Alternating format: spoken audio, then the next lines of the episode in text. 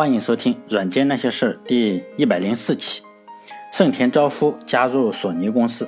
上一期我讲到呢，就索尼公司在景深大的带领下呢，就和几个哥们儿尝试各种各样的东西。做电饭煲就失败了嘛，然后又做烤面包机，然后又失败了。最后呢，终于做成了电热毯这个东西，才终于算是赚了一点钱。但是显然做电热毯这个东西呢，肯定不是景深大的理想，他当然有更大的理想。当时呢，在战争期间呢，短波收音机是不能用的，因为，呃，这属于收听敌台的行为。如果发现的话，是要拉出去被打靶的。但是呢，我们要知道，日本人他肯定也是人啊，是人都想要了解事情的一个真相。如果能收听敌台并且了解真相的话，肯定还是很乐意的。在把核武器招过来的那个日本昭和天皇。宣布无条件投降以后呢，收听敌台这件事情已经不违法了，因此呢，大家都很开心。景深大当然更开心。索尼呢就开辟了第二个业务，就是把暂时损坏过的收音机呢修好，或者是外加一个短波的模块，搞个类似于翻墙的软件、翻墙的硬件。我看到过那个东西，就是一个木头盒子，里面是个真空管，还有一些电路。这个东西当时呢就十分走俏，简直可以说是供不应求。在一九四五年的十月六日，索尼啊，当然现那个时候还不是叫索尼的，但是呢，为了方便起见，我就是把它一直喊作索尼。它的名字呢叫东京通讯研究所，嗯，还不是叫索尼，索尼是后来的一个名字。就在一九四五年的十月六号呢，公司这件事情就是改装收音机这件事情呢，就上了朝日新闻。看来这个日本一宣布投降了，这个万恶的美帝国主义呢，马上就允许日本你可以收听短波电台了，摆明了就是让日本人思想开始混乱。竟然在官方媒体，就是说当时这个朝日新闻就是一份报纸，是发行量非常大的，就在这个上面做了广告，而且非常贴心的说，所有的收音机呢，只是稍微的修改一下，加一个设备或者把那个线连起来就可以了。短波收音机以后就可以随便听了。要知道，这放在以前是要枪毙的。索尼的销量自然也就不用担心了。以前偷偷摸摸的事情，现在你就可以光明正大的去干了。索尼的问题呢，就一下子有这个，呃，不知道卖什么东西，变成了，哎，这个生产力是有点不足。景深大为什么运气这么好，让朝日新闻这么大的报纸给报道了呢？如果按照现在咱们朋友圈啊，这个鸡汤应该就是说，机会你总是留给有准备的人，或者这类似这种。这种话嘛，反正都是没用的废话。现实情况是，朝日新闻的这个主笔叫加治龙一，是景深大的好哥们儿。就是这个加治龙一呢，他是还有一个非常非常漂亮的妹妹。当然了，这个景深大并不是他的妹夫哈，嗯，但是这个很漂亮的妹妹呢，最后嫁给了景深大的同学，初中同学。然后呢，就是一个叫渡边教授，后来是个教授的人，后来。如果以后讲的话，我我也许还会提到他这个人。这个人还是对索尼公司有一些非常大的影响，但关系都非常的亲密。呃，朋友之间算是帮个忙嘛，也算是理所当然。这就是人脉的力量。而且这个朝日新闻是个大媒体，是个非常有影响力的媒体嘛，报道了肯定是不一样的。比如说现在像我这种做一个电台或者做个公众号，里面你放个广告呢，可能就是有三三十个人或者四十个人或者一百个人看，顶多给人的感觉就是说。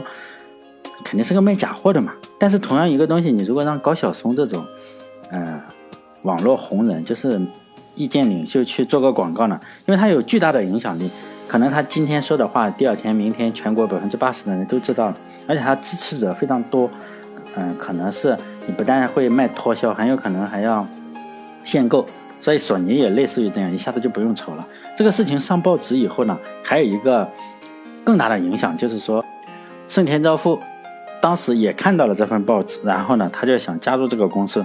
如果说盛田昭夫没有加入，呃，这个公司的话，索尼会不会还有？这个真是不好说。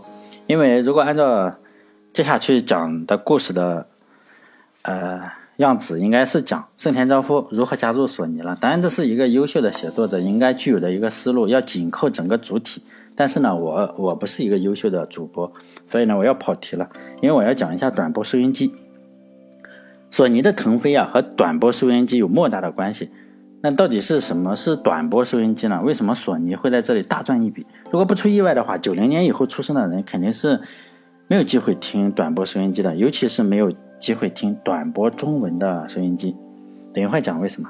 收音机呢，大家应该都见过。现在的收音机其实比这个行业比前几年好了不少，因为现在私家车多了嘛，听收音机的人相应的也就变多了。毕竟你这个现在卖假药这个东西啊，只能靠百度的话，只能骗骗会上网的，因为还有大量的人不会上网，所以呢，这个时候你就需要收音机、还有电视机、还有报纸的帮忙，才能全方位的为人民服务。现在，所以你打开收音机呢。听到的都是一些电电话订购的，比如说卖特供的茅台，还有卖中央领导特供的药品，很多都是这种的。就是说你限时打进电话，这种电台呢是有传输距离限制的，就是说你只能在自己的城市去收听。比如说你在济南的话，你很可能听不到青岛的，你更听不到北京的，因为它的传输距离是一定的。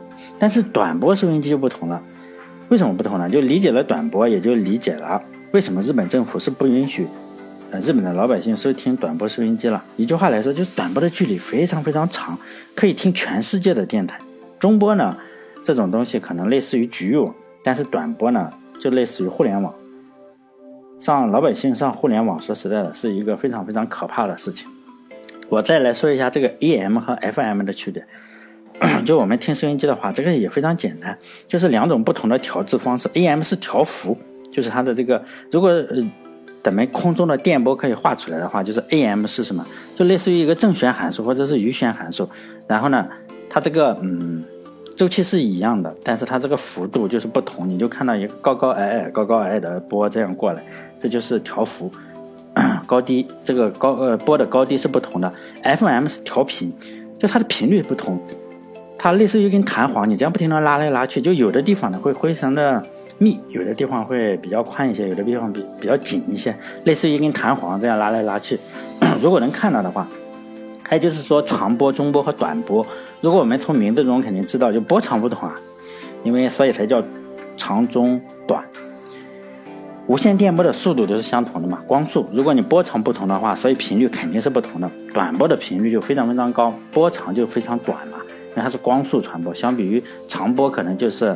一千、两千、两千米这种波，中波就是两百到两百米啊、三百米、六百米这种的波，短波就非常长、非常短。短波还有一个名字叫米波，就是说呢，它可能就十几米、十九米、十九米是一个非常经常用到的，就这种多少米米波。这就导致一个问题，因为它的波长太短了，所以非常容易受到干扰。比如说你一个楼房。就有可能就是干湿，嗯，就就影响一个波了。比如说你阴天、晴天啊，还是白天晚上收听到的电台都不同，而且音质也非常的相差非常的大。所以短波收音机的爱好者肯定是不会喜欢玩音响的。你就听个声，还有各种各样的噪音，完全没有，就是说你买一个非常好的耳机的话是听不出区别的，因为里面就有噪音，天生就有噪音。这些波传输的方式。呃，电磁波传输的方式有两种，一种是天波，一种是地波。短波主要是靠天波传播，就是地波是其次。中波这种东西主要是靠地波来传输，天波是其次。这个是无线电波的一个物理性质，并不是你想怎么传就怎么传。嗯，凡事都要讲基本法。正是因为短波是靠天吃饭的嘛，如果是白天，尤其是有大太阳的时候，地球的电离层啊，就咱们地球上空是有个电离层，这不适合反射无线电的。因此，这些电波就不会反射，不像是镜子一样反射回来。这些电波就直接穿破这个电离层，然后跑到太空里，可能让外星人去听了。虽然有这么多的限制，但是它有一个非常好的优点，就是短波因为靠嗯天波来传输嘛，它可以反射，所以它可以传得非常非常远。比如说七兆七兆赫呃七兆赫兹以下的话，你实际上是能收听到各种各样的语言的电台，听不懂，但是呢。只能晚上收听，你这个白天实际上收不到的。比如说九到十二兆这个赫兹的电台呢，白天晚上实际上是能收听到，但是晚上肯定是更好。因为我当年上高中的时候，晚上下了晚自习就躲在被窝里啊，老师查了房以后，我这个躲在被窝里就听这个收音机。因为当时我有一个外国牌子的收音机，其实是东东东南亚的，我不知道是泰国的还是什么，反正字是不认识。它实际上是中国这一边代工的，就是德声，德声。不知道大家有没有人知道德声的收音机啊？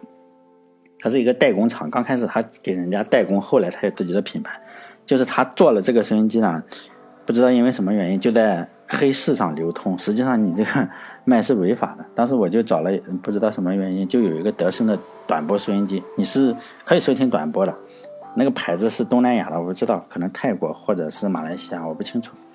就高中的时候，因为我是住校的嘛，每天晚自习以后就用耳机收听这个电台。为了达到良好的收听效果，我一般都是从楼上，嗯，顺一根铁丝下来，就五六米长的一根铁丝当天线。短波收音机呢是天线越长越好，经常也就这样听着听着就睡着了。半夜里可能听着，哎，发现没有没有台了，然后就吵醒，再起来关掉。其实我当时收听的大部分节目是什么？就唱唱歌的，还有传教的，就是基督教。我听了至少一年多或者两年，一个牧师在讲圣经，每天晚上我都听。听完了以后，当然也没有信上帝，真主要是寂寞，没什么事情，他就在那讲圣经。实际上并没有多少内容是黑这个政府的，但是皇帝嘛总是这样，总觉得这群刁民总是想害朕，所以他才处处提防着，生怕你这个说实在这个位置很很宝贵嘛，是屁股底下的这个位置，你一旦被人抢去了，被刁民抢走了，实在是不好，所以都防着。但日本的政府就这样也是防着。如果有人听到这里也想说，哎呀，我赶紧去买一个短波收音机，自己是基督徒，所以我还是劝你死了这条心。因为索尼之所以能够改装收音机来赚钱呢，是因为改装以后的收音机是真能听到短波电台，和当年不同啊。因为当年日本政府比较傻，也没有什么很高的技术，也没有卫星，根本也不会玩这种釜底抽薪的这种游戏。当年日本政府为了防止老百姓听短波呢，是破坏每一台收音机，就是日本的宪兵啊，就把收音机是打开，剪断一根线，或者是把那个短波的模块取走，大部分都是剪断一根线。索尼景深大呢就。他们的业务就是把这根线接上，然后收钱，赚的盆满钵满嘛，没什么成本。在两千年以后，就是我国是为了丰富人民的、人民呃群众的文化生活嘛，直接就釜底抽薪，所有有短波的地方，就是有短波的电台，尤其是那几个哈，VOA 啊，中文电台的这样这些，管你不管你是音乐台还是这个呃新闻台啊，就是说我。前面我说了，这个短波非常容易干扰，就是说直接同频率、高强度的覆盖一个电台，就是中国的电台，所以呢，很有可能你买现在买一个短波收音机，你说我要听这个基督教的这个电台，因此你打开这个基督教的电台、短波电台，想听一下上帝的福音呢，电这个电台呢是非常有可能传出一曲《党啊，亲爱的妈妈》这首歌。当你想听 VOA 这种英语口语的电台，因为 VOA 经常是讲口语的。就 VOA 慢速英语，但是呢，他们实际上就经常夹带死货。他们经常会在那个口语里讲他们美国多么强大嘛，反正夹带死货。但是实际上现在你已经听不到了，而不是他们也不会自己说美国是水深火热，好像我们不知道一样。有可能你打开听 VOA 的时候，电台里会传出，就是不是大部分肯定的会传出中国的民间乐器，基本上是传这几首，一个是秦王破阵乐，可能你想听。听听学学英语，结果给你一个丰收的锣鼓，还有丰收的锣鼓，所以非常的惊喜，也非常的意外。就今天嘛，是二零一七年的六月二十八号，我就咱们可以打开 B 站，你就搜索，或者是百度也可以搜索，就是短波干扰套曲，你可以仔细欣赏一遍。就这个短波电台干扰的那些曲目都在那里，你可以听，有秦王破阵乐，还有就是丰收的锣鼓，还有歌唱祖国还是什么，我忘记了。好了，再来说盛田昭夫的事情。因为盛田昭夫当时上一期我讲了，他当时就是去东京当老师了，教物理。他在报纸上看到了那篇报道以后呢，就写信联系景深大。见面以后呢，就明确的告知这个景深大说：“我这个不想不想当老师了，来这里工作，不干老师。”但景深大并没有答应啊，因为当时公司实在是不行，除了收音机业务以外啊，还有另外一个业务就是卖电压表，制造电压表。但是盛田昭夫。当时的工作环境还是比较好，是个大学老师。你直接让朋友辞职来这里冒险，实在是有点太搞笑。盛田昭夫呢就说：“这样吧，那下班也没事干嘛，大学老师下班呢我就来这里兼职，反正老师是有薪水的，这边我不用薪水。”就这样，盛田昭夫就加入了这个公司，就是相当于是兼职的一个免费的工人。当时他教的教课的学校呢是东京理工学院，因为是大学嘛。呃，整美国当时已经接管了日本，所以呢，美军当时实际上是整理完了其他的系统，最后发现，哎，要该整理这个教育系统了。然后在一九四六年的一月呢，就麦克阿瑟那个司令部嘛，就发发了一个通告，就是说呢，以前你曾经是在军队任职的人呢，你要在教育系统你不能当老师，你本身就信仰武士道，你 现在又来当老师，所以呢是不行的。所以这个命令是一九四六年发布，盛田昭夫看了以后并没有很悲伤，他其实很高兴，因为他早就想离开了，只是碍于面子。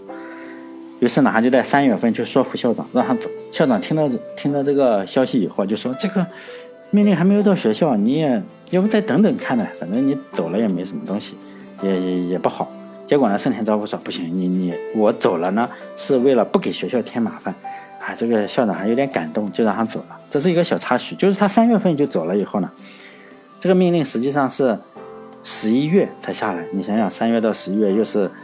呃，很长时间，然后十一月命令下来呢，中间实际上是有段缓冲期，你得让人家找工作嘛，还是要走。结果呢，这个学校里实际上这很长的一段时间是一直给盛田昭夫按月发发工资，就吃了半年多空饷或者一年的空饷。这倒是和某些国家有些类似之处，就是说不知道这个老师走了就不停的发工资，但这个当时盛田嘛，也就是吧，给了钱也肯定是要了。在加入了这个索尼公司的前身以后。还有一个重要的事情，因为盛田昭夫是家里的长子，人家在日本，长子是要回家继承他的家族产业的，他是第十五代继继承人，三百多年了，所以呢，你得说服老爷子说不继承了才行。这个事情呢，景深大心里是没有底的，于是呢，他就叫了公司的一个能说会道的人，再加上这个，再加上盛田昭夫嘛，就是他盛田昭夫，还有另外一个能说会道的人，就去了盛田昭夫家，说服他爸爸说让他放人嘛。前面说了，就是前两期嘛，我起码说了，盛田昭夫是非常非常的富有，而不是一般的富有，他家是相当的富有。当时日本实际上是刚刚被日本，呃，被被日本被美国打了一顿，哎，也可以说被中国打赢了，是吧？国外就是说，你实实际上是回来了一千来万，就残兵败将，这些士兵本身心理上或者生理上都受到了伤害，你仗又没打好，你又打不赢仗，又不肯把这个拿把刀把自己的。肚子拉开，所以呢，回来这个日本的老百姓肯定是不会不会给你好脸色看的。而且美国大兵也很浪漫，其实你当时美国的大兵是有袜子、有罐头、有巧克力，实际上一个一双袜子或者是一盒罐头就可以和这个日本的妹子睡一觉。所以呢，也不要说什么礼义廉耻，就是没有到那个境地。我们大部分人并不是说没有骨气啊，经济独立实际上是人格独立的一个前提。你自己饿着肚子。家里的老婆孩子也没有饭吃，谈独立就有点搞笑。所以呢，这个美国大兵实际上就在车上扔口香糖、扔巧克力，然后当时的日本人就抢。当时当然是抢啊，你现在再扔扔肯定是不会抢了，因为大家都减肥。你现在今天去扔，说不定还要被罚款，肯定没有人抢这个巧克力吃。毕竟是此一时彼一时。我们大部分人之所以做不到这种为五斗米折腰啊，不仅仅是我们没有这个觉悟和这个骨气。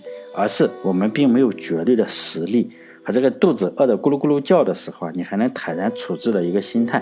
日本人当时也是这样。当时日本的民族英雄之一啊，就是是一个叫太宰治的人。这个家伙一生啊，就是自杀了四次，最后一次终于成功了。他就是一个非常非常颓废的人，而是个左派，是个当兵的，就是战败回来的这种人，生活在那个极度让人悲伤的时代嘛。他有一句著名的诗，每每一个日本人都应该知道，或者大部分中国人也知道。如果看书，嗯，看过书的话，就是那句话，很翻译成中文就是“我不知道为什么来到这个世界”。我有时候也这样问自己这个问题啊，我也不知道我为什么会来到这个世界。当时日本其他人都吃不饱的时候，就是这三个人到了盛田家呢，就。非常的不同，因为他家里家底非常的厚，所以这三个人去谈判的时候吃的是烤面包和进口的火腿。你这个面包非常精美的面包，再加上进口的，都不是日本国产的火腿，是日本进口的火腿。这件事呢，让景山大非常非常的震惊，所以呢，多次回忆这件事情。倒是盛田本人觉得还还好吧，因为家里天天吃这个也没什么感觉，所以家底厚还是就是好。比如说我这个今天中午吃的是沙县小吃。也不知道王思聪吃什么，肯定是吃的不一样。他肯定不会吃吃沙县小吃吧？所以呢，盛田家是非常非常富有的，这个是没什么疑问。连家里同样不是很穷的景深大，过了那么多年都忘了他跟人家的老爸谈了什么东西，他就记得当时吃了什么东西，你就知道有多么震惊了。景深大当时还是可以吃到米饭的，竟然是这样。他的父亲呢，就很爽快的同意了，毕竟三百多年的家庭产业，长子不干了，就让次子来，嗯，继承。他他叫盛田昭夫，然后他的弟弟呢叫昭和，盛田昭和，就是说按照家族的传统，但是。你这个弟弟呢，只是执行总裁，但是真正的精神领袖的总裁呢，还是盛田昭夫。所以索尼公司实际上在日后名满天下以后，盛田昭夫每年还是要回家里，他这个酿酒的这个家族产业，他要主持一下家族的会议，因为家里非常有钱。呃，这次呢，他回去，他的老爸又非常的开明，就说可以啊，可以去创业。然后是不是钱不够啊？听说钱不够的时候，老爷子还投了一笔钱，大概相当于今天十万美金左右吧。所以呢，后来几次索尼公司受到这个经济的困扰的时候，没有钱了，借不到钱，银行也没有钱了，他就回来找他爸爸来要点钱。然后呢，也不是白要，就给点股份。慢慢的，这个盛田家族就是第一大股东，索尼公司的第一大股东，就是搞了百分之十左右吧。当然了，又是一大笔钱，所以有钱的人就一直很富。索尼公司的前身。嗯，就是正式成立了嘛，回去以后就正式成立了，名字叫东京通讯工程公司，反正不是很好听的名字，很长。景深大呢是常务董事长，盛田是总经理。就有一个花絮嘛，你这个成立公司嘛，肯定要演讲、起草一些鸡汤语录，或者准备开幕式上讲一讲，非常兴奋。然后景深大呢也当然非常兴奋，然后三易起稿，最后说让他的表弟，哎过来修改一下，结果这个。表兄弟实在太给力了，开幕式前呢就把这个稿子给弄丢了。幸亏是表弟啊，否则的话，应该请柯南回来调查这个杀人事件。